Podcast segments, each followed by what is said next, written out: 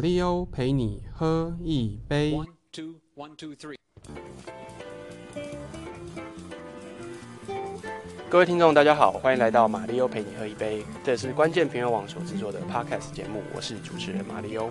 我们每个礼拜都会在各个领域中邀请一位朋友来跟我们分享他的人生故事，希望他们的故事可以带给你不一样的观点、不一样的启发。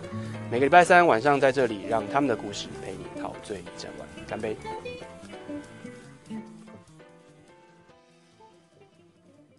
好，这里是马里欧陪你喝一杯，我是马里欧。我们今天邀请到的来宾呢是文化部次长杨子宝老师。然后，那我们先简单介绍一下他的背景，不过他背景实在是非常的复杂，就非常的多元哦。从这个台大土木工程研究所毕业，然后法国国立桥梁与道路学院交通工程博士，曾任台北捷运顾问哦，新竹市副市长驻法代表，哇塞，我已经数不完了。然后出过二十本书哦，那让我们一起来欢迎杨子宝。耶是呃，马里欧好，各位听众好。好我们现在谈谈过去的丰富经历哦，这是、这个政务次呃外交部政务次长，然后代理部长，然后驻法大使、教委会副部长，我我都快念不完了。那这么多的职位当中，你自己最喜欢哪一个？你觉得经历过的职位？当然，那个回答要政治正确了，当然是现在的最 最感兴趣了啊。可是我其实真的说啊，我是一个很幸运的人，是就是我是工程师出身，然后有机会经历一些事情，所以对我来说，人生每个阶段或者每个工作其实都非常有趣。嗯嗯嗯，啊、这个有一点点好像标准答案，对对可是也是真心话。对但所以现在的工作当然也非常有趣。是因为等于是说从工程背景，它是比较理工相关的，但其实你做很多呃跟文化有关，包含驻外大使这种外交，外交其实很多是一种文化的沟通桥梁嘛，是对，所以你自己怎么看说？你是从什么时候开始转到嗯有这个机会去开始做文化相关的这样的事情？对，可是先等一下哈、先就我我的时代是一个很有趣的时代。是我的时代是男生 还是被期望念医或者工嗯嗯嗯，啊，在在在那个时代里，所以你只要数学还像一个样子，生物可以，你大概都是我们那时候还分组，对对不是甲组就是丙组对对对，啊，所以当年轻的小孩子不是太知道自己要什么的时候，惯性的会有一些选择。那我觉得那个不见得不好，对我自己，我就我的个案而言，我会觉得呃我学工程对我帮助很大。是但是我的生命在追寻的过程中，工程好像不能完全满足我的我的需求，是。所以我很难画一条线了。不过对我来说，留学法国是一个很关键的转折。嗯。嗯就到法国去以后，当然啊，我觉得人都应该把它抽离原来的那个社会脉络。是。啊，那你会解放。是。呃，就是爸爸妈妈，我还有很多姐姐，啊，或者我周围的呃人际网络，不是那么直接的可以影响我了。嗯嗯好像我可以做一些选择是啊，所以我到法国去，对我来说，不管是呃你刚刚说的文化，或者对自己人生的其他看法，呃，我觉得是很强烈。那法国文化实在是一个很很激烈的文化，激烈，为呃为什么讲激烈？他我我到法国去，我真的觉得我是被放在那个用具象一点的说，放到油锅里去煎煮炒炸 OK，蒸嗯。啊，整个人改变。OK，啊，它是一个感染性很强的文化。嗯啊。那它的文化里面自由度又非常高，所以我在法国其实我还是读工程，可是我同时就去修了很多课，是文化的课、社会学的课、呃哲学的课。那而且它可能占我生活中的很大一部分。那关于美食、葡萄酒或者、嗯服装啊，我我我不知道怎么形容。我给你一个故事，我自己非常喜欢，是就是我是到法国去取经，要念捷运工程的。嗯我在台湾的硕士论文就是写捷运工程，我也要去法国念捷运工程。那法国一九零零年就捷运了。好，那么我在法国碰到的第一个社会运动，就是一群中学生哦，我觉得大学生还少，是。他们做什么？叫做拒绝变成土拨鼠运动。OK 他们把我我亲眼经历的社会运动，他们就把每个捷运站围起来，嗯然后那个你看年轻人哦，就是对我们来说还是小小朋友的年轻人，男生女生跟大对路人大吼，就每个要进捷运站的人吼说，不要搭捷运了，嗯。捷运改变你的定义，OK，好、你搭捷运一日复一日都是无尽的隧道，所以再也没有阳光洒在你身上了，雨水也不会洒在你身上，社会呃地面上的一切活动，包括社会运动，包括商业运动，都跟你无关了。甚至没有都市景观，只有出发点跟目的地，然后就是无尽的隧道，然后一日复一日，那个呃 urban image 就都市意象，从你的记忆中消失。对，你有了效率，失去了一切，是，你还要吗？对，那我们要拨开这些人，才能去搭 搭捷运。呢。那所以他叫大家回去走或者坐公车，嗯。然后对我来说是很严重的文化震撼。就是说，我们以为百分之百对，有效率然后我要去取经，对我来说那是梦的东西，在另一个文化里面被严重的挑战，然后他有一套论述。嗯啊，那个你可以想象我我为什么会后来偏向文化或者社会学，冲击太大了。冲击太大了，不可思议。就是那个你的梦，我觉得不是敲碎，它就是敲了一个洞，或者让逼着你用另外的视角去看事情。因为可能也是时代的的影响嘛，就是你那时候出去的时候大概是九零年左右嘛刚好是台湾就是想要更有效率，然后还在都还在市化发展对对对对对对，然后发展重于一切。对对对对，那法国显然已经过了嘛，它是在一个反思的阶段对，对，就文化跟社会对于效率这件事情是不是有不同的的定义了。对不同的看法了。其实这也是我相信，其实会变成是现在台湾比较慢慢接近这个开始了，开始对我觉得就会去反思说，哎、我们真的要这么有效率吗？然后我们真的是不是呃地面的景观都不重要？这个地点，如果我觉得如果在二十年前，你跟大部分台湾的年轻人讲刚刚那个土拨鼠，不要当土拨鼠，大家可能不太能理解。真的现在应该我觉得现在台湾年轻人是可以理解的，尤其年轻人，我觉得呃我我还蛮蛮感动的。像最近发生了一些事是啊，比如说女作家呃的事情是啊，那我会觉得说，哎，我我很高兴的发现，跟我不同时代的年轻人忍耐度降低了，嗯哼，他们会愤怒，对，对很多事情不愿意再容忍。嗯哼，啊，我觉得是好事哦，我我真心觉得是好事。就是以前我们有时候就闭嘴了，嗯哼，或者就觉得那是他他人的事。别事人的事情啊，或者是，可是现在不会。因为我觉得这是好事，就是开始反省普遍，然后对不公义、不正、不正确的事情，呃，会有怒火。嗯嗯而且呃观点会变得比较多元了，对对不对？这个我很同意哈。对是，哎，在这个文化部次长这个位置快一年了啊，你觉得自己的表现怎么样？啊，如果要自己评，对通常都是呃必须严苛一点吧嗯。哼好，嗯哼就是说，我觉得台湾在文化这个领域里面有很多事可以做。是，那呃，我的精力或者我说 energy、可能不够应付那么多的需求，可是我尽力做。嗯哼，那我觉得有一些进展，那我也看到了一些可能性，当然也看到了一些疏漏对啊，所以怎么评呢？恐怕很难自己评，自己评就及格吧。OK 啊，需要再加强啊。那可是也许别人评更更客观一点。好，反正我们不是争论节目，所以啊我们就到此到此为止了，就讲这次到此为止。我我们常常听，就是因为你在法国待时间蛮长一段嘛，对哦那我们常常听法国吃饭，可能还有一个很悠久的饮食文化哦，慢慢吃，慢慢享受。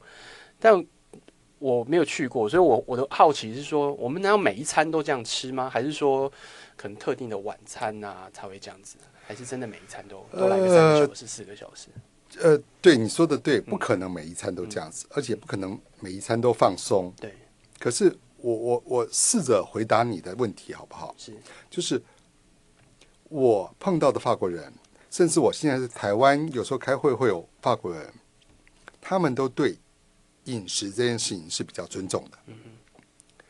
譬如说，台湾有很多啊、呃 lunch meeting，一边吃饭吃便当一边开会哦一。边开会，对对啊对我的法国朋友，或者我自己受到法国文化影响的人，我觉得很不耐。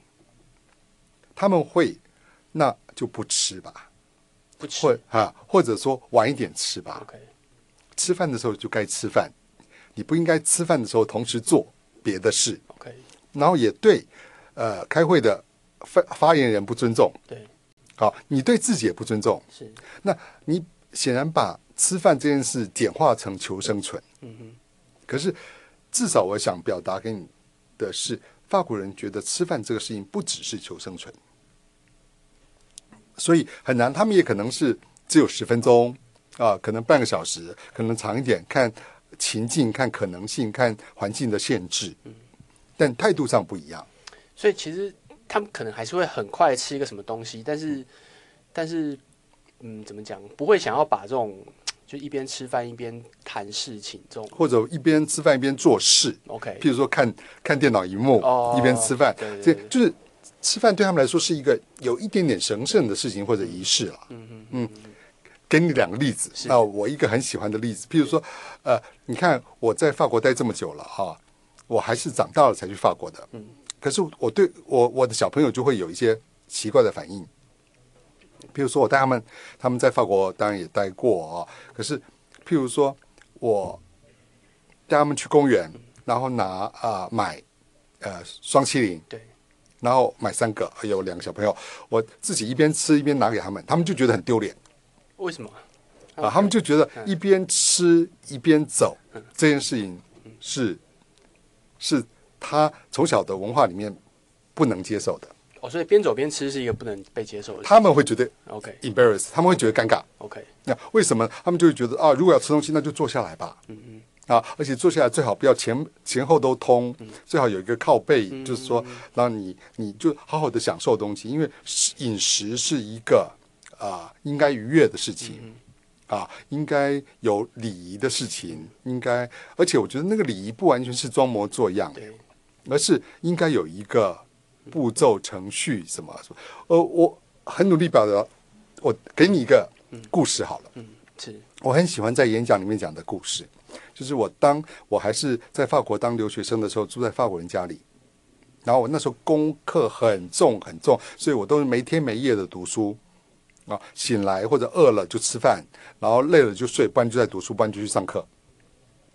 所以这时候泡面对我来说意义最大，是因为它随时可以变变成食物，然后在冰箱里打开有蛋就加蛋，有菜就加菜，可以做一锅面，营养还不错。对，嗯好，那我就在厨房做，然后因为我要读书，所以我就连锅吃饭吃面，因为这样可以少洗个碗。对对对对 我想很多人做过这种事。对对对，那我的房东经过几次了以后，他有一天他真的受不了了。是，我因为他法国人其实个人主义很强，他不会管别人的事，对，尤其我已经是嗯博士班的学生，成成年人了。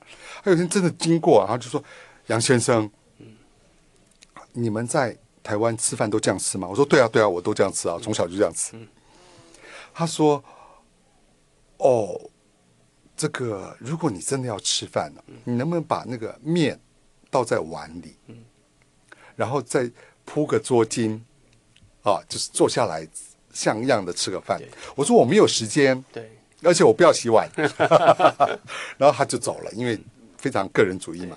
他走两步以后回过头来跟我讲一句话，我到现在印象深刻。他说：“杨先生，嗯你这样吃饭啊，只喂饱你的肉体，你的灵魂还是饿的。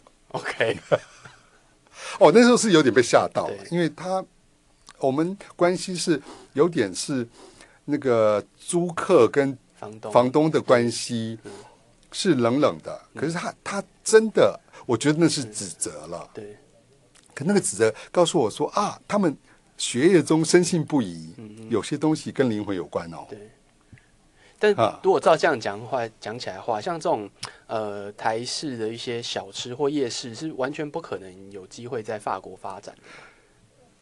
对他们来说，就会觉得是那是异国情调，OK，那种他者的文化嗯或者猎奇，对他们会觉得哇很兴奋、嗯很独特，但是不是他们的生活。OK，但这样蛮蛮好玩的，因为所以还是有一些怎么讲？因为我我在看这个呃，你最近的一月初的书《为什么急》的时候，你没有提到牛排这个故事嘛？就牛排本来你提到说它是英国的食食物啊，但它毫无困难的就跑到了法国的餐桌上，然后你也提到说它这个呃是毫无困难的。他们自己的的作家都讲说，他突然就变成了法国史，我们可以很很容易接受它。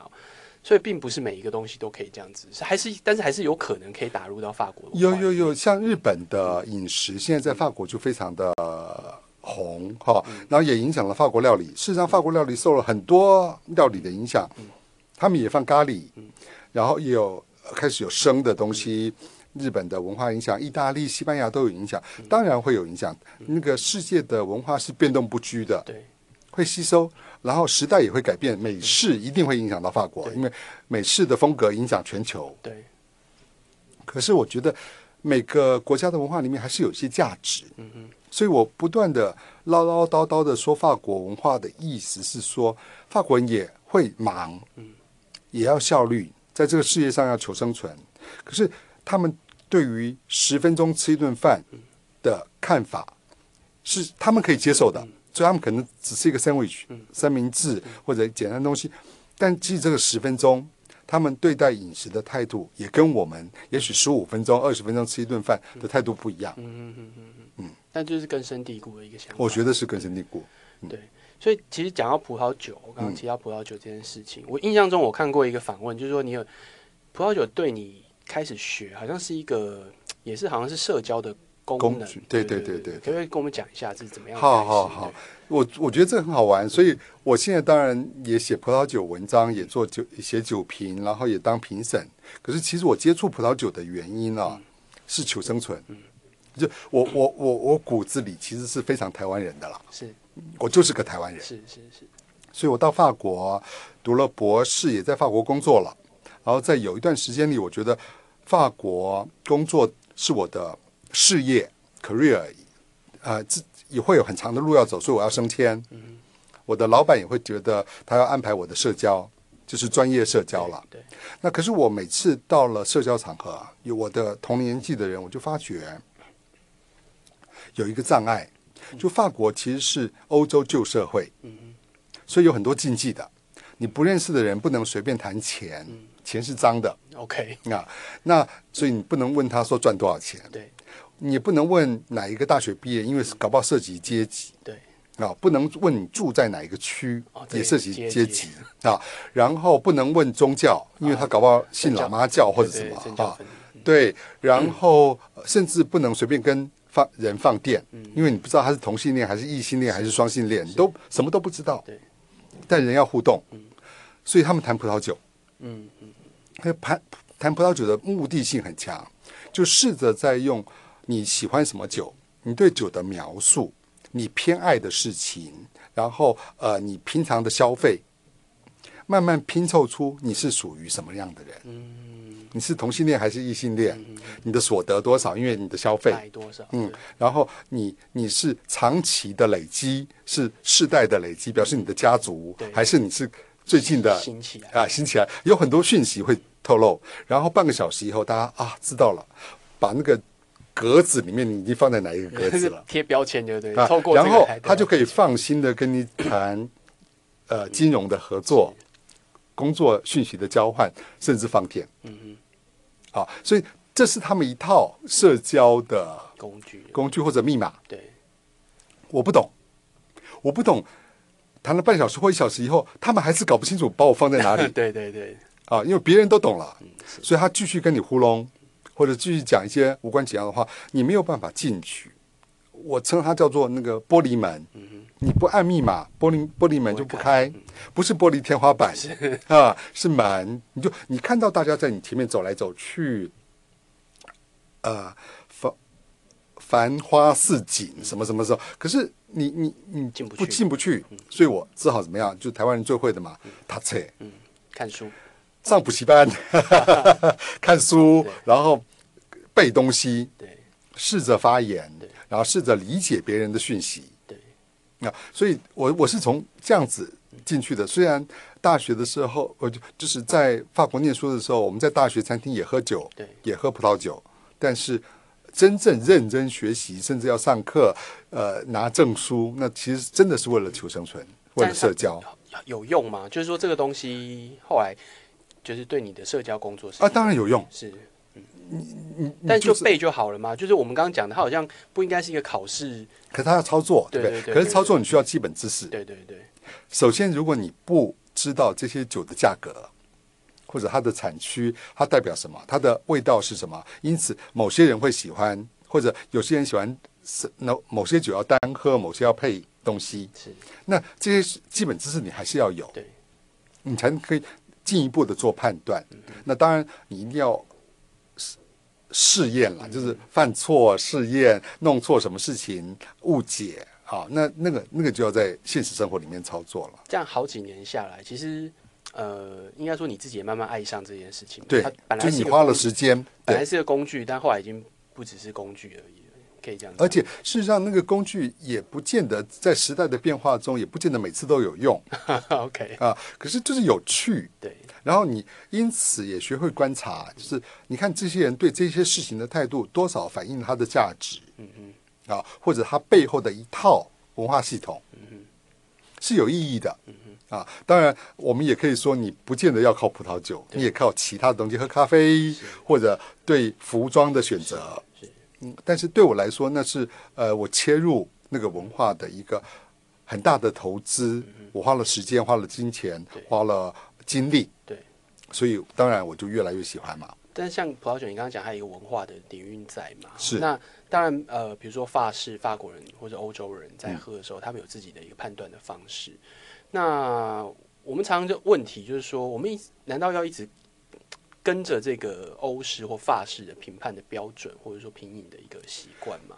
从来没有，从来没有说一定要跟的。嗯可是基本知识嗯，就是说你要理理解一个文化啊，首先要换位思考。对所以你要看他怎么思考。嗯，那当然，我自己的经历也是，绝不可以只听别人的，因为这样别人也不想理你。是啊，我最记得的就是我在巴黎检疫局工作的时候，那时候他们有个葡萄酒俱乐部哦，啊，我我参加的很积极。是啊，其实就是一个社团啦是。然后我那时候也当了副总工程师了，然后呃，当时的局长是我的指导教授，OK，好，然后呢，我又是名校出身，好了，用名校这个字眼，然后我又是外国人，又这么热爱你们的文化，我一直觉得我可以当社长，然后那个那个期望溢于言表啊，我看台湾人就喜欢勋章啦，哈、哦对对。然后弄得所有人都知道我渴望想当社是。我也知道他们知道我渴望当社长，可是社长要推推举，我待了两年都没有人推举，哦，我我已经头发、指甲，所所有东西都显露出来出啊了。为什么？后来有一天啊，就是他们喝一个酒，然后我我我我那时候我快要回台湾了，大家都知道了。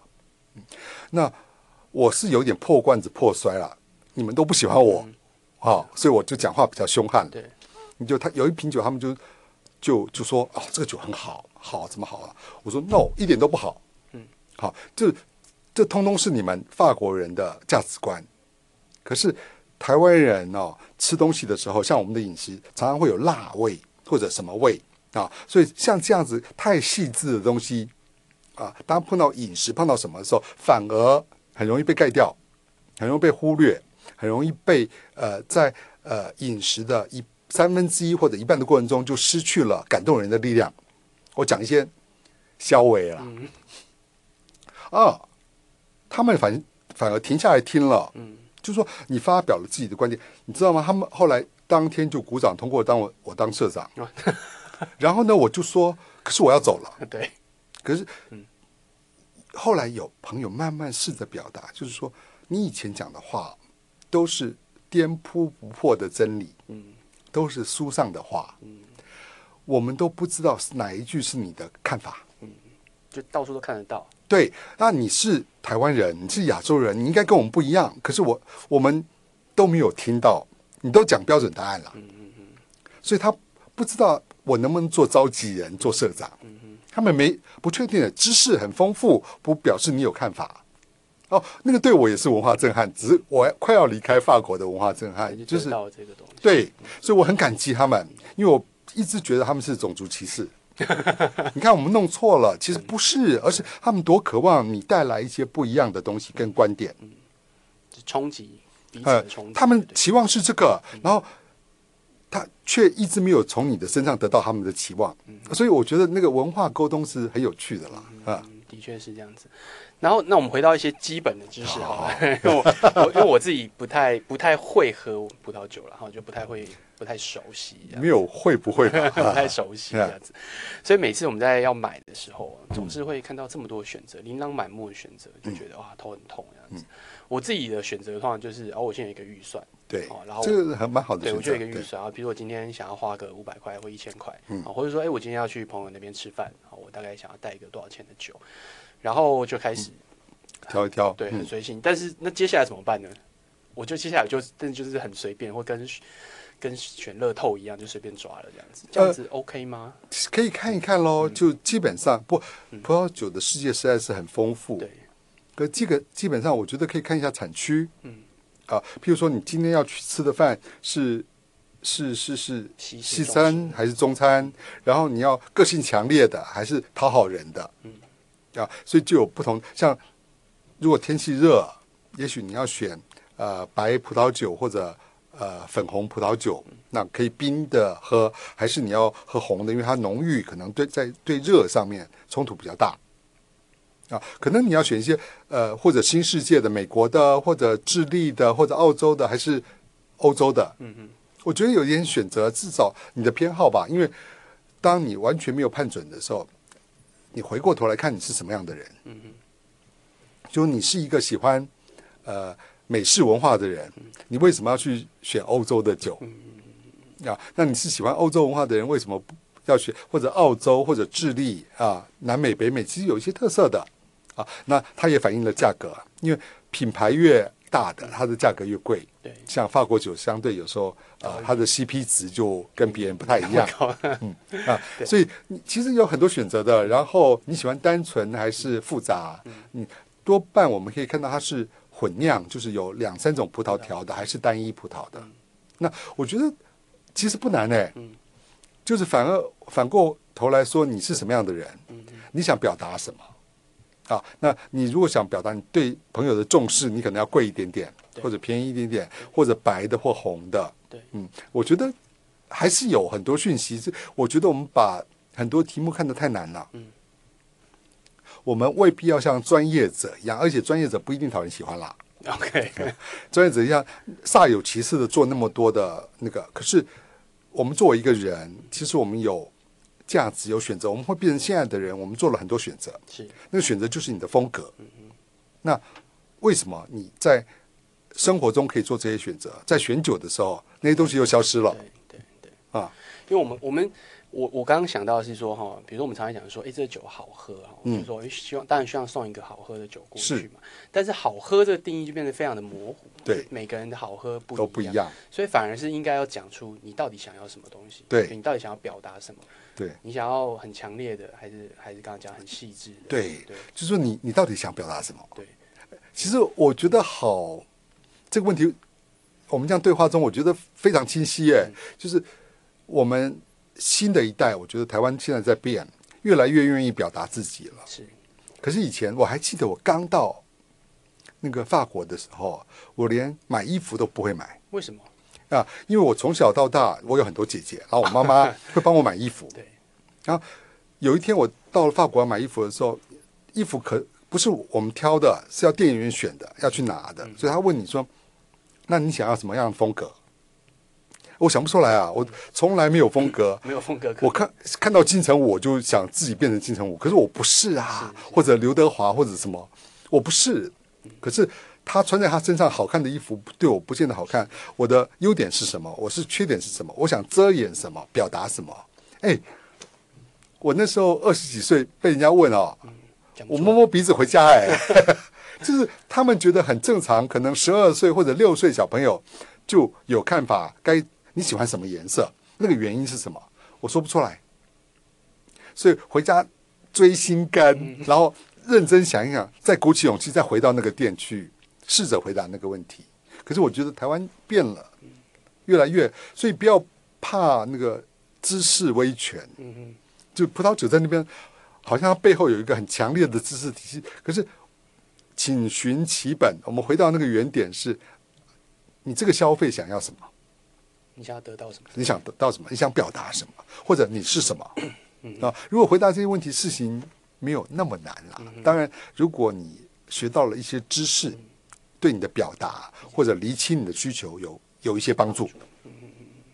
我们同事上次去参加你的那个活动，他你说有些品酒师可以用听的，是真的假的？呃，是真的是真的。怎么我我碰到用听的要怎么听？怎么没听？有没有，可是嗯那个就是这样，很熟练的人，他们一辈子经营在这里面的人，他们会有一些办法。我先先讲回答你的问题了哈啊，就是它摇晃的时候，那个酒的稠度、粘稠度，在杯壁上会造成不同的效果，视觉上也会造成声音。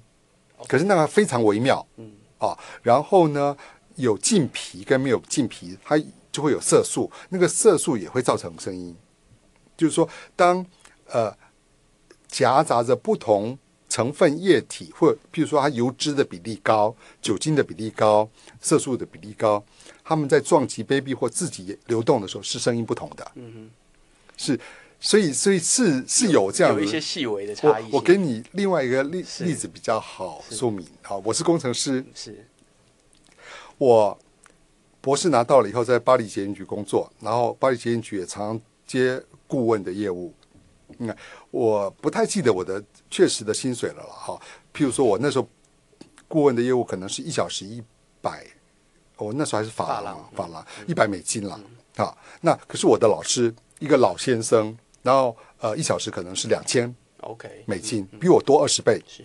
然后我非常不满，OK。因为我我是刚拿到博士的博士生嗯，那我知识是工程师会不断进步的，我远比他新多了。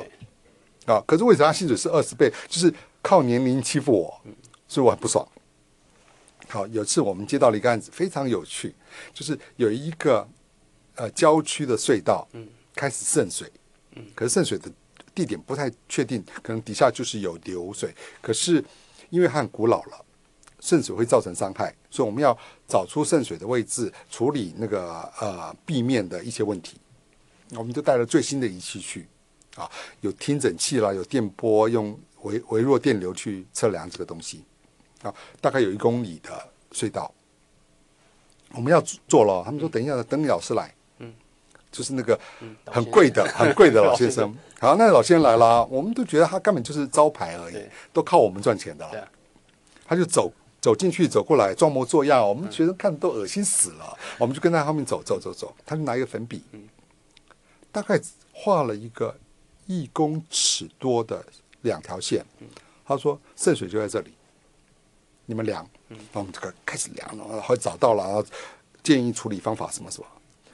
他把一公里变成一公尺哦，是很大的进步。本来我们是要一公里一公里，要量的，那我们想说，哇，老师暗砍，嗯没有有东西没有教我们。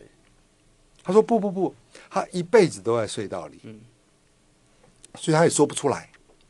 他就是进隧道以后，他就把他的毛细孔，嗯把他的皮肤，把他的眼睛、耳朵、嗯鼻子都张开，然后去感觉。然后他就讲了一些像诗一样的话，譬如说他走到这一段，他就真的觉得空气不一样，连青苔都比较快乐。然后讲了一些什么什么什么，就是气氛不同。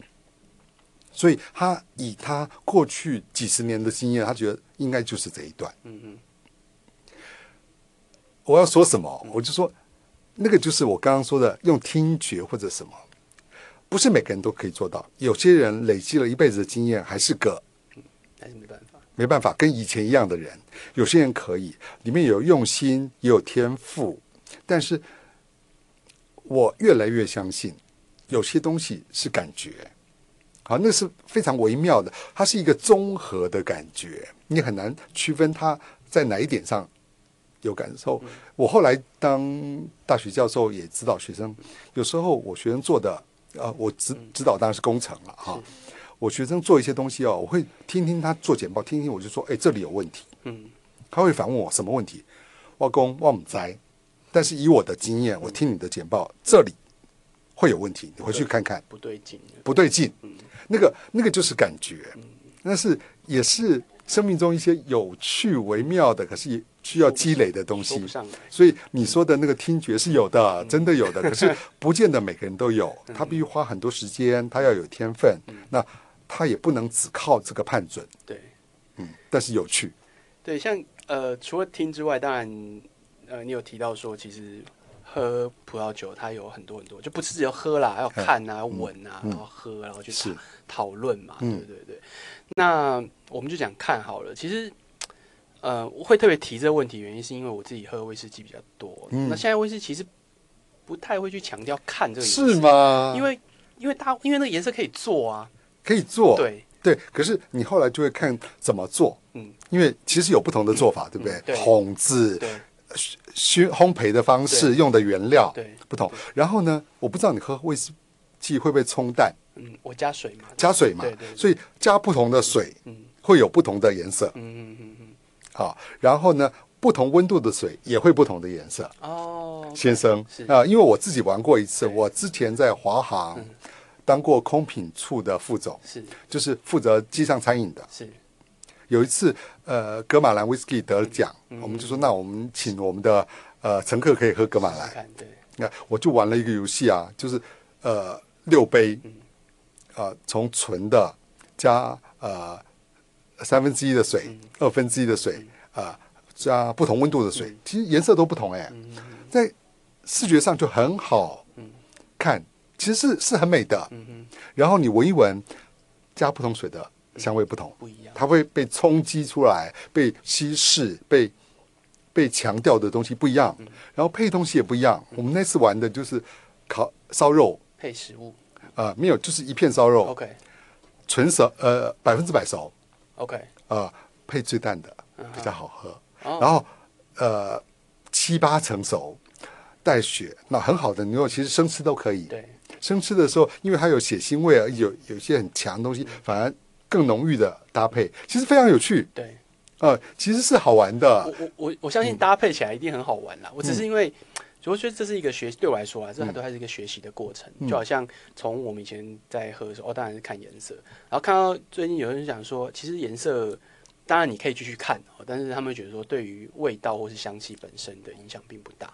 呃，它可是它是个讯息，对，它是不个讯息。尤其是呃同一瓶，它颜色的变化，譬如说因为加水的关系，其实是个讯息。你下次看到这样子的东西，你之后你就知道哦，它我不知道你你觉得怎么样？像我喝格马兰哈啊，那那那一桶啦哈，那一它桶，因为很很多很多它不同的配调配。对对对。那一桶，我我加水的时候，我发觉有时候会出现香瓜的香味，是是是，啊，然后会呃，它它完存的时候是有一点点胭脂梅子的香味，蜜那对蜜饯类是是有的哎，所以你看他们会有完全不同的。当然当然当然。你后来看视觉上你就知道说啊，这一瓶因为外在的冲击，它会有有味道的变化，所以当当然有关联性呢、对它带给我们一些讯息，嗯。对对，就是说透透过观察这件事对。情本身可以带给我们一些讯讯息，对对，所以蛮好的、啊。我觉得很好，我觉得这让我学了，又现在又不同开阔新的视野，因为我已经有一阵子觉得那颜色，嗯，没有那么重要了。我那时候感觉是哦，它因为它可以调，重点是它可以用焦糖去调颜色，这全世界都这样子嘛。那葡萄酒也可以调，嗯。还有人甚至在酿酒的过程中用温差改变，让色素吸出来的更多。啊，是哦，啊 OK。还有人合法的色素，对。因为也用其他的葡萄萃取出色素来调在这里，所以科学哈、哦、真的很惊人，对所以它有一切的办法，但是还是可以提供一个一切的讯嗯息。但是我要强调，就是你某一种感官得到的讯息，一定要有其他感官的东西交互交叉印证。OK，嗯，因为会提到这个，就是因为呃，在为什么集里面有讲到一个蓝色的葡萄葡萄酒对对对因为蓝色葡萄酒。你有提吗？它是这个是蓝海的一个概念嘛？对对对，蓝海策略这个概念嘛。那我就觉得哇，你你你有你有看过吗？你有我我我家里还有两瓶呢、啊真的吗啊，是他他就是，我觉得那也是一个革命性的东西。可是，在我们这个时代里，变成什么事情都可能。嗯它全部都是用葡萄做的，嗯可是它用葡萄经过了一些化生化的改变，啊，做了一点触媒，然后颜色就变了。现在有更越来越多更多的是呃颜色会变化的酒，你说倒出来它会变再变化对，还在变化。哦。那他们常用分子料理的概念，哦就是葡萄呃葡萄酒经过譬如说负嗯。我我我我没有精确的数字，负两百度的冷冻，是在复原，嗯。啊，它在那个空气中氧化的时候，它会颜色改变，嗯所以有越来越多我们以为我们我们以为一定怎么样的事情，在我们这个世界上变得更多样化了。那是有趣好玩，可是我我自己觉得还是要回归本质。本质啦啊，对，就形式上改变了很多。我们呃这一次呃最近就会谈一些餐酒搭配的、啊。的题目嘛，啊。啊那个杨老师是我也很有很有兴趣，各中翘楚，我喜欢了。啊。对，那这个你觉得像西式的，那跟葡萄酒是本来就搭配对它的历史很久了。对对对，那台菜嘞，就是这种台菜或中式的这种，或者是我们讲这个中式料理有八大家嘛，那这些对对对。这些东西来讲，跟葡萄酒要怎么搭配？当然啊，就是看你的目的是什么。我现在越来越觉得，就是我现在饮食希望是开拓新的世界，嗯。就是成长。我先说我的价值好了，我我在法国的时候受到一个很大的震撼啊，哎，其实就是我指导是指导教授，你说那两千块美金，对对对对 老先生，他有一次我在嗯住的地方听《梁祝》那个交响乐《梁祝》，啊他进来了，他就说：“嗯，你在做什么？”我说：“听音乐啊。他说：“你以后少听这种音乐。我说：“为什么？”他两件事对他来说，啊，当然他是另外一个文化的人，他觉得从头到尾只有一种情感，就哭哭啼啼了哈、他觉得呃呃呃变化不够，或者不够均衡。是啊，另外一个，那那见仁见智了，我不定理他。另外，他说你不要一直待在你熟悉的世界里面。一个好的艺术品啊，我我以前从来没有听过这话，不是让你只有愉悦的感觉而已，而是帮助你成长。就是恐怕会有一些不舒服、不愉快或者格格不入，但是你会长大，然后你会变得更好。Better 就是我以前以为欣赏艺术或者吃东西就是消费，嗯。消费的时候我就把那个吃酒看得比我还低，可是他告诉我说，哦，酒可能比你还高，或者至少跟你平等。食物也是，那他会教你事情，帮助你成长，变得更好，然后视野更广广阔。哦，对我来说，我现在看艺术品或什么的时候，我常常想到这个话。所以回到这个事情来，你要消费吗？你是愉悦的话，我觉得比较淡的酒，或者气泡酒或者香槟，更适合做背景。我每次都称在台菜的时候，香槟就像满天星花，啊 OK，它可以做所有花的背景。它自己没有那么强的特色，衬托，可是衬托，那这是好事。我们送人家花加一束满天星就不一样了嘛。对对，可是要每次都这样吗？因为无聊了，对，你要不要红玫配红玫瑰、白玫瑰配一配看看，或者有有对比、有对话、有强烈、有刺激啊、所以很难说哎，不同的菜，辣的菜、温度高的菜、冷盘或者呃嗯酱酱味比较重的菜，其实有不同的烧烤，嗯。有不同的需求，我很难讲，可是我觉得很有趣。那那个颠覆了西方呃西菜配葡萄酒的概念，所以这个其其实是我们的发言权啦。那我们也要注意，就是你到底喜不喜欢，你的意见比其他人的煞有其事的知识更重要。所以也就是说，在配的时候，你的想法是比较重要的，对，对对？就是你想你今天想要什么，嗯，到底想要做什么事情？而且我说愉悦也很重要啊。啊，我就很累了。我想要休息一下，对轻松一下，搞那么复杂，对，那为为什么不可以？是是是，好，或者我只想逃避，嗯，好，为什么不可以？啊，感性我们需求都有这些嘛对，可是不是每次都这样。嗯就是我现在当然还是会回去听《梁祝》交响乐，没有问题。可是我知道我我跟以前不一样了，我不会只听这个。嗯好，我会知道说，如果我要成长，我呃，这个世界还有更多有趣的事物等待着我，嗯觉得还是要有一些不舒服的东西，对对，或者不适应的东西。嗯，对，嗯，我们之前在其实这个给我一个很有趣的想法，因为上一集我们在谈的时候也有谈到说，因为一般我们传统上会觉得，哎，红酒配红肉，白酒白酒配白白肉，对。嗯。那但是，哎，他说，但是其实重点是如果我们是一个红肉，但它是一个很清爽的料理方式，，是。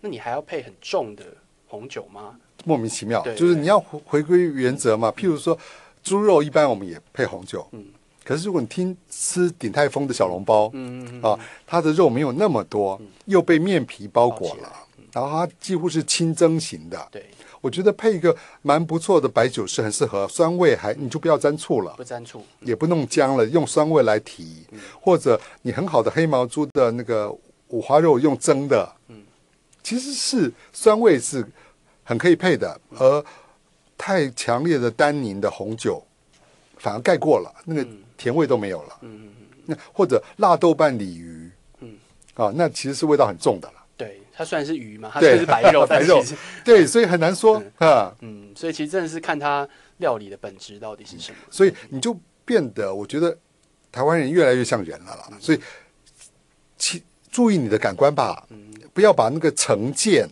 啊，那那个铁律规范拿来套，那那也没意思，那你活得也不痛快。因为我们以前习惯教科书嘛，就是有标准答案，标准答案说哎我这个答对了哈。对，所但现在有个勋章或者 但其实现在不需要这样子啊，不需要了，真的不需要了对。那那我们每次都会谈哦，说如果就请来宾来讲，说用酒酒来形容自己的话，嗯会想要用什么样的酒来形容自己？哇，我我我事先没有想到这个题目。我如果会用酒来形容自己的话，我想我会用波尔多的红酒。可是呢，是波尔多比较偏僻的红酒。波尔多通常有三种葡萄混酿，就呃 Cabernet Sauvignon 就是一种比较浓郁的，然后单宁比较重的，然后有一个 Merlot 是比较甜美的。那他们用这两个做基调来调，那中间有个叫做 Cabernet Franc，就是卡本内法兰克啊，它通常通常拿来配角，就是当这两个主旋律你决定了，因为它甜美还是要呃强壮，旋律以后，你再加一种东西去调，让它复杂啊，那。被加的这种东西，通常都认为是一个无聊单调，但是，呃，就做一个第三者吧，配角啊，配角。那可是有小小的几个酒庄会拿这个配角做主角，然后反而拿两个主角当配角。我喜欢那种酒，我常常觉得是我自己，我我会觉得我本来是个无聊的人啊啊，我既风格不凸显，我既不是那个强壮型的，也不是甜美型的，但是如果给我机会，我应该也可以走出自己的路，啊，然后呃展现出一个不一样的风格，啊，但是是有一点闷骚吧，或者无聊，需要点时间，或者需要给我一点机会，啊，并不是那个一下子就可以给人呃很炫的要醒一下。啊，是需要 对那那种酒特别需要醒啊，需要更多的时间氧化，然后才能展现风格。然后你喝得太快了，其实如果你开瓶啊一小时就把它喝完的话，它根本没有机会。感受不到它呃，我觉得我是我如果要形容自己，我觉得是要给我机会的那种呃混酿的，但是有高比例的无聊葡萄品种的葡萄酒。那我们现在醒的差不多，我们可以再聊正题了。要花一个小时来跟杨老师要好好醒一下，才可以聊正题。呃我我我很想要多谈一点这个书这个部分，因为这本书其实我我看我觉得很有趣哦，很多很多有趣的点。这本书叫《为什么急》，味是味道的味嘛，啊然后里面用五种味道，就是酸、甘、苦、辛、咸来讲。为为什么特别讲这五个味道？而且而且尤其我我标起来的时候，我就想说，呃，为什么我随便讲一个？啊就是有一有一章是在讲港英台修龙这个食物展的对，东西，事物展，这是一群年轻人的设计。对但他为什么被列在苦呢？哈，因为他是哦好，那当然是我选择的嘛哈。我只说他讲的是台湾的历史，啊，就是说他们会用呃呃外省人来台带来的一些东西，或者说台菜自己的特色，后来混杂做出来的味道。那我觉得台湾的历史或者台湾的故事是混杂很多味道的。是。啊，就是说我们在到现在为止，呃，上海菜呃川菜，很多菜在台湾还是主流，可是很多呃大陆来的人都觉得那个味道不对。嗯，不是。那我们的台菜也一直在变，对，然后日本料理之多，恐怕是除了日本以外，日本料理最多的地方。然后我们有些日本料理是在日本人也觉得很惊艳很惊艳、很特别的啊。那所以它是混杂的，混杂到所有味道放在一起的极致。如果酸也到极致，甜也到极致，呃呃，所有东西到极致就会有点苦啊，哦至少那个尾韵会有点苦，就是被殖民绝对不是愉快的经验吧。我们不只有实质的殖民，我们也有文化上的殖民啊。然后呃，每次都要敞开心胸接纳另外一个文化，甚至撕裂自己的胸膛，绝对不不完全是愉快的经验了。当然，有时候有人心甘情愿，可是绝对不会愉快。可是我们成长了啊，你知道我要表达，所以你觉得说这些很很全部混在一一起起说的时候会有多少一些苦味，那个苦味嗯不完全是负面的，嗯因为苦是我觉得尾韵最长的味道。嗯尾韵最长的味道是一个苦味哦。对，其实 whisky 也有苦味，当然当然，可是它苦的很微妙。是太多人被 whisky 的的酒精嗯呛辣呛啊，或者辣，辣和苦也不一样哦。啊，可是我觉得有一些东西，那那些东西你要爬梳厘清以后才才能感受，然后其实是深刻的啦。嗯嗯嗯嗯，所以我我觉得是多种味道之后一定有苦味。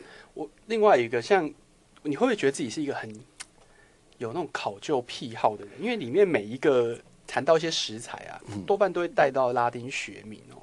哈哈哈。对，这是为什么啊？就通常我们大概不会讲到这么细的东西，哦对，可是对老老实说，编辑也一直哇哇叫对说台湾人有有这么在乎吗嗯？可是有时候，第一个我要很明确的让人家知道我我讲的是什么。是。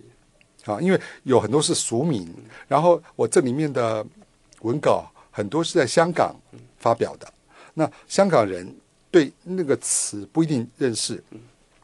另外，我其实真的有癖哈，就是我自己因为学法文的关系，在法国念书也学了拉丁文。嗯。我觉得拉丁文实在是一个它是死掉的语言，对，可是实在是很有用的语言。嗯。它它的字里面透露出很多很多西方文化的讯息，字跟字首、字尾或者两个字连在一起的关系。啊，那对我来说，我这些文稿不见得每一次我都能讲，嗯，所有我想讲的话，嗯嗯嗯，但是那个字对我来说很重要，所以我有时候会引用法文。我的编辑每次都说，你法文可不可以放后面？对，因为因为不是干干扰，干呃干扰，对，非常干扰。可是你知道，干扰也是个方式，因为我就是一个矛盾的人，我多想努力的向读者或者听众表达是法国文化或者拉丁文，其实在我血液里了。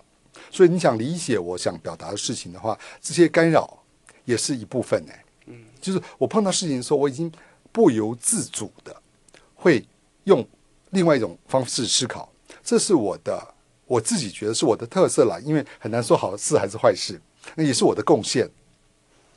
给你一个故事，我我很喜欢。是是，啊，就是我有一次被政府邀到一个座谈会去谈呃瘦肉精，OK，嗯，我不是这个专家，真是莫名其妙。对。我后来觉得说什么事都敢呢、好、就邀我去，我是工程师，那我是文化部，嗯，那可是当他我要出门的时候，我就先 Google，可我就发觉了，哎，我是有贡献的。你听着啊、当轮到我的时候，很多医学啦，或者动物学啊，或者法律的专家都讲完了，我到我就说，哦，我如果能有贡献的话，就是法文。我因为出门用法法文 Google 也看了法文的 Wikipedia，我知道法国禁止瘦肉精肉进口或者禁止使用瘦肉精的原因，是为了保护动物。就是用了瘦肉精的动物哦，它的身体状况会很糟，它会让瘦肉比高，肥肉比低，但是它会心悸，对它的身体就是它的代谢啊、成长都出现了问题，所以他们很容易就是呃呃畸形或者手脚发软，或者很容易心脏病。他痛苦的。那法国人认为，我们可以消，他们不不是都吃素的，我们可以消费肉类，但是我们没有必要因为人类的某些偏好，让动物受这些苦。这是不对的。动物如果生病该吃药，它如果没有病就不该吃药。啊，所以他们禁止这些事情。我觉得这个是带来一个新的观点。你懂我要表达什么了？就是说，我后来觉得，我如果有贡献，就是我会用法文阅读，然后反射性的用法文思考，那个文化带来一些资讯或者窗口，所以我会对我所处的社会有一些我猜想的构陷。那这个书，我不断的在某些小的地方努力表达这个，可是不见得每个人都看都都都感受到。然后，可是如果有些人因为这样子，他可以去查或者得到一些讯息，也蛮好的了。我我有点想太多了，不会，因为这个书跟各位讲一下，就是它是呃五算是五个大的类别嘛，对，里面大类别里面各自有一些呃短篇哦，像专栏性质的东西。所以以我自己来读的时候，其实我觉得我读的非常有收获哦。那个收获在于说，呃，它每一篇可能每一篇可能才一千字左右而已，对不对？但是那个其实知识含量藏着非常非常的多，所以你要好好的。享受其实是很不容易的，就是所以我才会里面后来又列一个问题哦，就如果让你选自己搭配五个章节，五个大章节，我都觉得很适合搭一种酒。是，那你要怎么怎么选呢？如果你来建议，我我我对啊，我我会会想到，可是因为五个章节里面还有变化跟那个呃自流，可是我想当谈到甘就是甜的话，我就会配更不甜的酒。就是我觉得，在每一个被强调的味道里面，我都想找一个东西对应或者对话。就是我越来越没有那么喜欢呃呃做配角或者点头讲呃同样的话，然后赞成，然后支持。我越来越觉得呃对立好了，或者对应，或者呼应，或者对话，会是。人类或者我们现在社会里面另外一个层次的愉悦了，就它需要一个刺激嘛？刺激或者对话，就是说再也不要打一个球出去就是全来打，有没有回来的东西？那所有的沟通不是也是双向的？我们除了说以外也要听啊，所以除了强调一点以外，能不能有一个呼应？就是用一个更恶心的话来讲，就是说快乐如果没有。悲伤做对照，快乐好像也没有什么意义。嗯，就一直都快乐。对，到底有多快乐很难形容。也不晓得，所以我们也不知道深度，也不知道呃它的幅度。嗯嗯嗯。那有了呼应对照，甚至有了一个反击或者反反射，很多事情会更有趣、多样、多变。那我我会觉得这些味道我都想找一个对应性的东西呼应。那葡萄酒或者酒其实有有机会可以这样做的。嗯嗯嗯嗯嗯，我觉得这其实蛮有趣的。但当然，我我没有办法把它全部搭配的好。但是我自己会想说，如果有机会，我自己想要玩玩看这个东西，应该是蛮有趣的。那我在看那个书里面，当然它里面讲很多吃的东西，尤其是也提到蛮多小吃，然后台式的小吃。那我当然就会觉得，哎，这个。呃，给我一有一种在看书国志的感觉。那那其实主要原因当然就是因为那个，其实呃，苏轼的写法有一种很短的写法，它是很精炼的语言在在使用的。那我觉得在这里面有一些有些地方点有一点点，我会有一点点那种感觉。是对。那你自己觉得说，嗯，写吃的东西要怎么样？你觉得是有意思的？呃，可能要回到我。对我自己的看法，哎，写吃东西有意思，就是说，当然我最好从我生活周周遭的事情来写了哈，因为我现在觉得没有感觉就不要写哈。是，所以那我现在活在台湾，活在台北，所以我周围的事情说起，可是终究我的生命有一些呃异地的经验，在另外一个地方，所以我总希望拿来对比。那如果有对比，有。在我身上不断流动的不同的文化的对话，嗯，那我就会觉得有意思了。嗯所以，呃，我总要写这样东西。那我就觉得说，如果用起承转合的话，中间的转非常重要。就是如果我从头到尾都写一个东西，很多人的知识不不比我差，嗯啊，很多人比我好了，我应该这样说。可是我我如果有个对比，有一个转折，有一个不同的观点，那对我自己也是个好的锻炼，对别人也是一个，也许会有一些贡献。我比较在乎转跟对照吧。嗯，有这个非常强烈，因为里面常常会讲一些看标题不知道为什么，然后突然转到那边去，这其实是很有意思的东西。然后我们接接下来讲一些最后比较轻松一点的东西哦，可能比较杂谈然后就是呃很多葡萄酒迷可能或者说爱喝葡萄酒开始的人哦，受到最近日本一本漫画《神之拿》是是是影响很大哦。是然后您在里面有曾经客串过 客一个角色，一个角色，对对对怎么样？怎么样有这个这个缘分？这好好有趣哦。对。可是这样，它其实是一个很长篇的连载的漫画，对所以它一开始受到重视以后，台湾就翻译了。对对对，就是尖端出版社就那所有的人都一样吧，喜欢这个东西就想看偶像，嗯，所以尖端出版社就把作者和画者都邀来，是。邀来台湾。那他们邀来的时候，他们就先出了一个题目，就他们其实是一对姐弟，他们就说他们很高兴要来台湾，但是他们有个要求，就是在这里的每一餐，呃，包括早餐哈、包括早餐。都要配葡萄酒。OK，那他们希望好好的设计，他们想吃台菜，设计葡萄酒，然后来搭配。那他们希望，呃，而且日本的团队实在是很认真，他们有一整个团队，所以我们要很早就把菜单拟好，配的酒弄好送，然后把酒的 sample 也送过去，哦，送到日本去。他们要吃过、喝过，或者至少知道什么，找好资料，做过研究以后才要来。然后，当然出版社就找我做了。而且中间有个插曲，他们本来是春天要来的，后来变成夏天要来，所以我们酒又换了一，对，就是那日本人是很谨慎的，就是我们突然又换东西，他们就要问原因，给给个理由，因为他们重整过了，所以他就来了以后，我们就很开心。那尤其在里面，他要求吃台式的鱼翅羹，OK，啊，鱼翅当然我们现在不鼓励大家吃了，可是在当年，嗯，那那可是东首先这是热的，嗯，热的东西哦会让你的味蕾钝化，所以你喝东西那个微妙的感觉很难喝出来。然后另外一个跟我们的文化也有关，然后它味道有关，有时候你加醋的话更麻烦，对，所以我就选了一个很独特的葡萄酒，是法国一个非常小的产区过度氧化，叫做黄酒。嗯，然后我就放了一杯，然后我就因为它的味道跟绍兴酒很像，嗯，我又放了一个普里的绍兴酒，两杯，然后请他吃，然后配的非常愉快。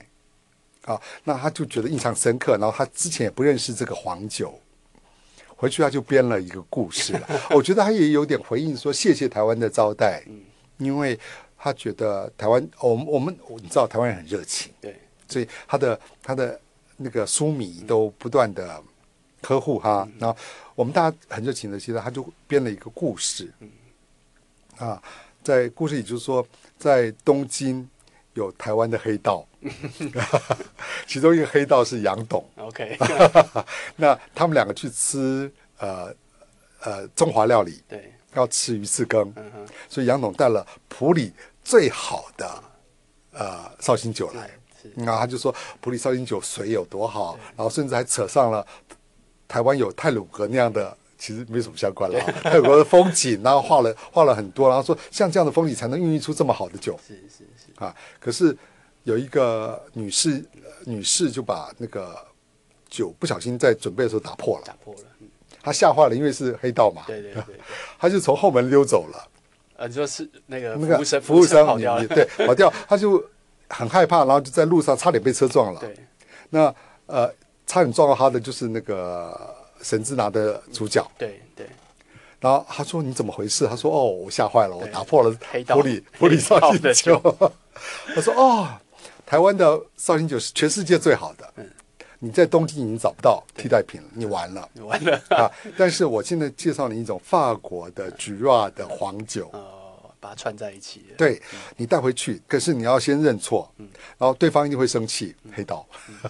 可是你要跟他讲说，那你试试看，嗯啊，然后他就回去了，战战兢兢把这个酒倒出来呢。黑道当然生气了，不过他勉为其难喝一口，一喝酒闭上眼睛就出现了泰鲁格他很爱这种东西。之类的啦。那那他那里面的那个杨董就化成我的脸，对，所以其实我觉得很好玩啦。那到底还是漫画，嗯他只是说他在人际关系上，他在生命经验上认识了我，然后认识了一些有趣的故事，也对台湾有印象了。嗯作为漫画画出来而已了，其实还蛮好玩。可是我蛮喜欢的，所以我一直留着那一本。对，我觉得啊 这故事很有意思。对，而另外一个访谈当中，你有提过说，呃，在学葡萄酒学很多嘛，嗯然后后来有一次跟呃一些名品酒师一起嗯同桌喝，嗯那这个是一个什么样的场合？就是跟 Robert Parker 一起一起同桌喝酒，这是一个什么样的场合？为什么大家一起？那个不是不是偶然的场合，no 对 no，那不是这样。那其实什么样场合？其实是哦，那也很多年前了。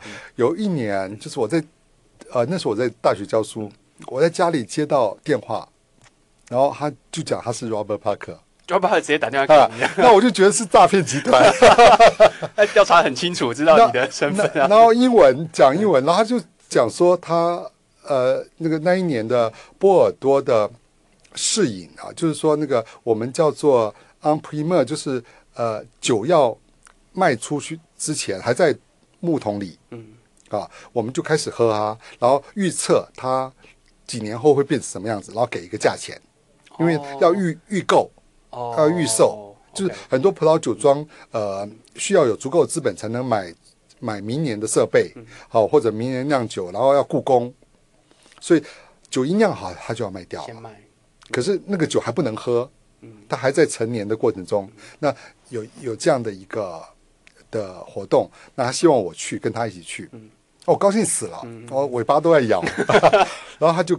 我就说你怎么知道我的、啊？然后我的名声怎么已经到美国去了？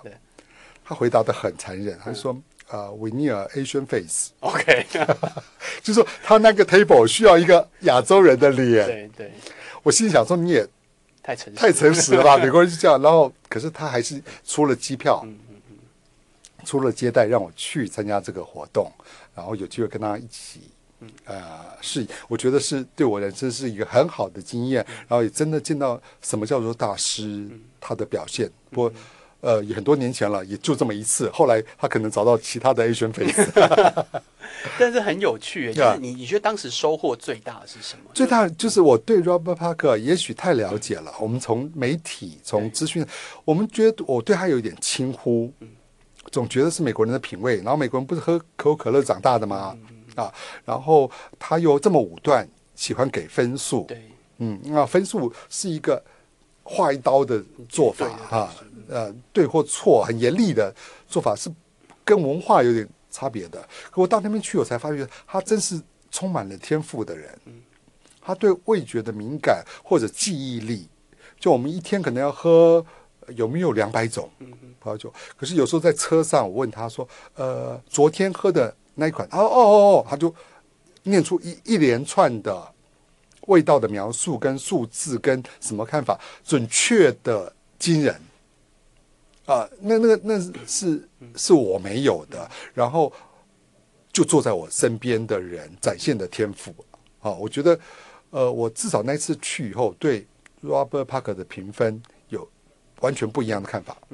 对，因为因为我们会听到有一些说，好像因为 Robert Parker 的关系，然后大家在各地的酿酒师会往他的方方向走，对往他的品味为品味，那那也没办法，对不对？因为他他有很大的影响力，对。可是他的品味的确是呃经得起验证的品味，所以我也我同意有 Robert Parker 的品味，但是我觉得那个就人作为不是机器人的的人，那他的确塑造了一个风格独特的品味，而那个风格独特的品味的准确度、可信度是蛮高的。嗯嗯嗯嗯，一呃，威士忌有一种评分方法，就是说可能大家会员制哦，就可能我们几、几百个会员，然后我们就平均对，就是样本大家喝嘛，喝了之后你平均嗯到评分完之后再寄回来。葡萄酒类似这样子的一个，有，就尤其是很多产区他们会做消费者评分。嗯消费者评分的话，就是用集体集体的智慧弄出一个平均值，有时候他们还会删掉那个极端值极端值，就会有平均值，那就是表示说，综合众人的智慧里面，好跟坏是有一个趋势的。嗯嗯，那是一个做法，可是那个做法很危险，就是会平庸，大众化，大众化。嗯可是 Robert 科帕克不是，他从一开始就明白表示是我的主啊观意见，啊对不对？对，所以很难讲。我觉得我们的世界什么都要。对，哦，我们既不能呃忽略大众，可呢也不要忘记了，终要给很多人表达个性的机会吧。嗯啊，他说不，只是说尽信书不如无书啦，你不能完全信他，或者他是市场的一种参考。但是你不是他，就是说我见到他了，我我我强烈的知道我不是他，我根本没有他的他的记忆力跟对，尤其对味觉的记忆力。啊，那个那个根本不是一般人可以做到的，恐怕不只是天赋，还有训练啊。可是我强烈的知道我不是他以后，我分外珍惜我自己的品味跟方向。其实我并没有很喜欢他选的酒，我到今天还是。蛮好玩的哦。好，我要最问最后一个问题，嗯就是这个书后面哦，用这个酸甘苦辛咸，然后有五个画家，嗯啊对不对？这个画家后面有解解答，就是每个画家是谁。啊，蒙娜丽莎不是一个画画家，对对，他为什么会在里面呢？可是他他就是他表达了一些嗯他的他背后是达文西，对不对对？他表达了一个非常微妙的东西嗯，啊，他不是也不是甜，对不对？不能说甜，它是甘甘吧嘛，对不对甘嗯甘跟甜不一样哦不一样。我我一直用酸甘苦辛咸的意思是说，我说的不是纯粹化、嗯人工化以后的东西。甘表示有杂质嗯啊，甜或者不管是糖精或者呃呃那个方糖，嗯其实已经把其他杂质的影响排除了。嗯精致化了。对，精致化了，萃取了。可是萃取不是真实人生啊！嗯嗯，真实人生所有的东西都有别的东西对，啊。他爱你也不是那么纯粹的爱，嗯他恨你也不是那么纯粹的恨对，啊。那可是我们都以为人生像实验室错了，可是真实人生就不是嘛？对啊，所以我觉得画像或者人其实可以传递一些讯息，好，那这个可丽没有在里面，它代它代表什么？它代表就是五味杂陈。哦，是啊？哦，跟各位解释一下，因为每一个味道都有它的呃画家代表，比如说酸就是玛格丽特嘛，啊哦然后那但是除了呃这个米米罗，然后玛格丽特，然后蒙娜丽莎、梵谷之外，哈、然后一个可呃可丽啊，但可丽并不出现在这个。酸甘苦辛酸呃酸甘苦辛咸里面，啊所以我们刚刚特别问了一下杨志宝老师，就是可以到底代表了什么？他说是代表五味杂陈的意思哦，真的非常有趣。呃，这本书真的呃，我觉得蛮有意思的。如果大家有兴趣的话，可以好好的看一下。然后我也推荐大家可以，如果也爱喝酒的话哦，不管是威士忌、红酒、白酒，或是任何酒，或甚至啤酒，你可以嗯，就是一边看的时候一边挑一些来搭配。如果你搭配得出有意思的东西，欢迎跟我们分享哦，不管是跟杨老师，或是跟我们马里奥陪你喝一杯都可以哈。好。呃，这里是马里奥陪你喝一杯。每个礼拜我们都会邀请有趣的人说有趣的故事，让他们的故事陪你陶醉一整晚。如果你喜欢我们的 Podcast，请分享，并且推荐朋友订阅。不管是用 iTunes 或 SoundCloud 都可以找到我们。那也欢迎到我们的脸书粉丝页按赞，我们有最新的消息、访问、专栏、品酒资讯都会公布在这里。今天跟我们一起说故事的是杨志宝老师，希望你听得开心。谢谢老师，我们下次再见，谢谢谢谢谢。